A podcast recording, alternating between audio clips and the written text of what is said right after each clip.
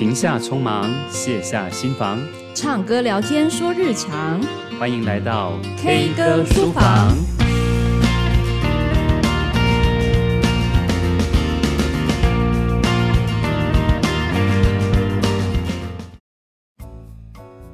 Hello，各位听众朋友，大家好，我是老苏。那今天是教养答课问的时间，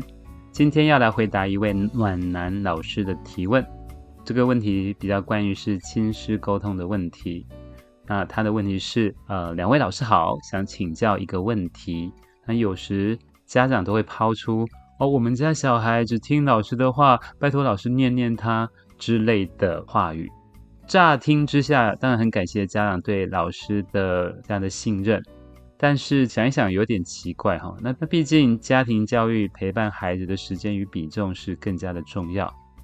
像在班上有个孩子在家里总是偷懒，然后看电视耍废，作业完成度也不高，但是回到学校认真度又很高，上课也全心投入，学习上也没有太大的问题。那是要跟家长配合严格要求，甚至来一个家庭访问吗？还是要说服家长，其实孩子上课是很专心的，这样已经足够了呢？那感觉这样子做好像又很放纵他功课上面乱写。嗯，关于这样的问题啊，其实我自己也常这样被家长请托，啊，拜托我能跟他们的孩子聊一聊。那有一些是来自于这个比较望子成龙的家庭，那有些哈就是需要跟孩子聊聊，需要一些方法的家庭。那甚至是有时候是一些亲子关系已经极度不佳的家庭。这个问题在我刚出来教书，跟后来成为爸爸有很大的不同。我后来会觉得说，哈，真的是自己的孩子，真的是比较难像学生一样对话。学生对于老师会有一种信任感，或者是一个熟悉感，也或者是一个幸福感。所以说，老师说的话真的比爸爸妈妈跟孩子说的话来得有执行力一些，这是真的。所以我也很希望我的孩子，如果遇到一个老师，可以跟他好好的呃聊一聊、谈一谈。其实我会感觉到，对于他的提醒的力量大于我对他每天这样碎碎念，这就是真的啦。你的问题让我想起，我还记得我曾经教过一个孩子。那这个孩子常常在家里会跟妈妈发生很多的冲突，只要前一天他们母子吵架，那隔天妈妈就会出现在我的教室门口，那希望我能跟他的孩子好好的聊一聊。即使孩子只要看到妈妈出现在学校的身影，他就会变得非常的生气，非常的愤怒，但是这个妈妈还是不管他的孩子的感受，那甚至是全班同学质疑的眼神。他还是照样走到我的教室门口，拜托我能跟他孩子好好的聊一聊。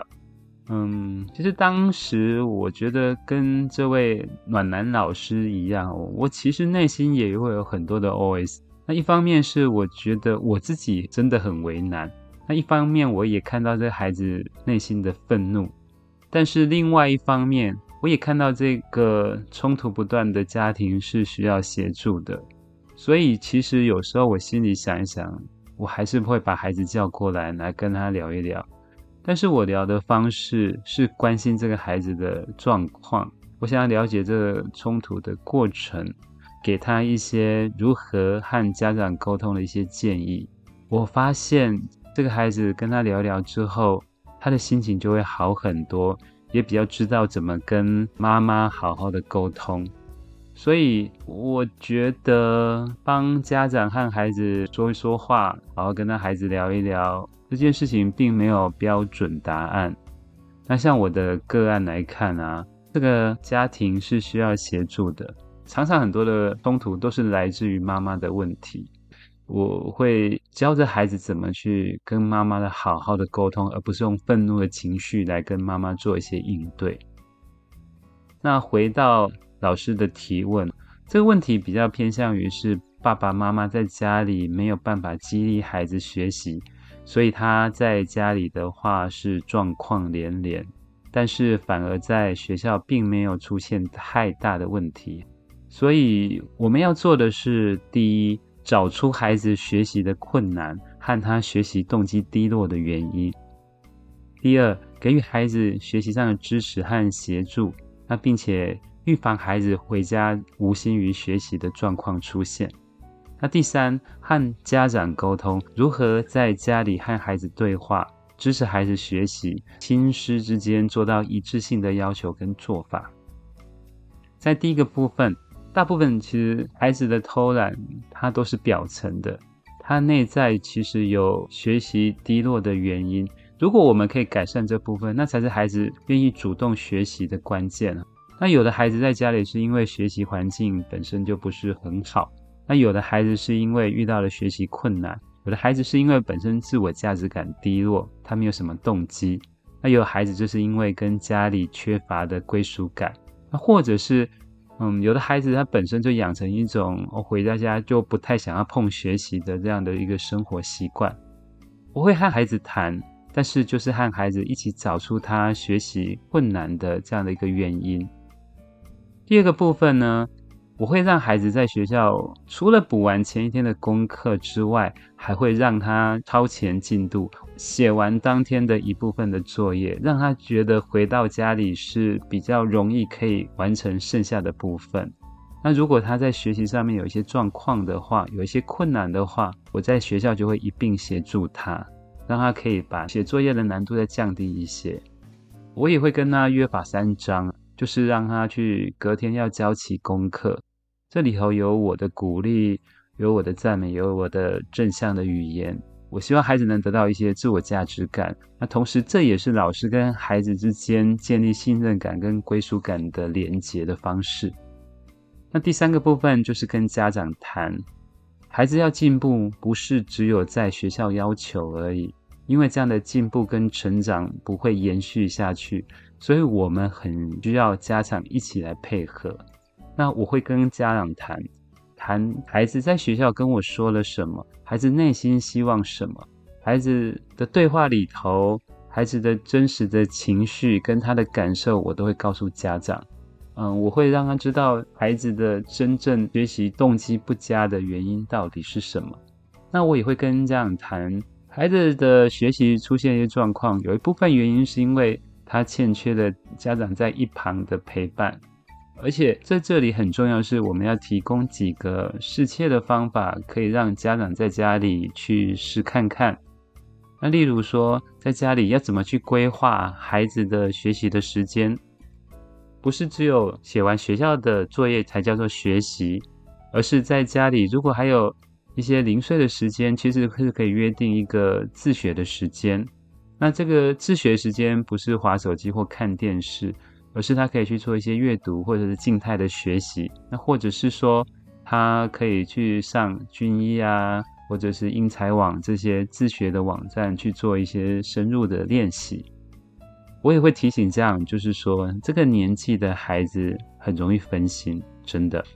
所以他需要一段时间，爸爸妈妈就坐在旁边，也不用紧盯，就是在旁边做事情，你看着孩子他在做什么。其实孩子他就会变得稍微主动，或者是更专注一些。那他当他开始进入专注的状态里头的时候，其实很多事情、很多的学习、很多的作业都很快速的完成。而且相信持续一段时间之后，其实就很容易可以看到一些成效。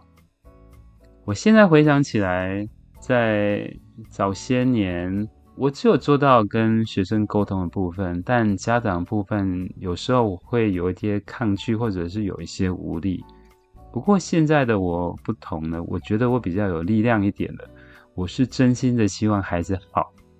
我真心的希望孩子的改变可以一直延续到他的家里头，甚至到他的未来。我不希望在未来的时候听到孩子又出了哪些状况，而内心感到非常的遗憾。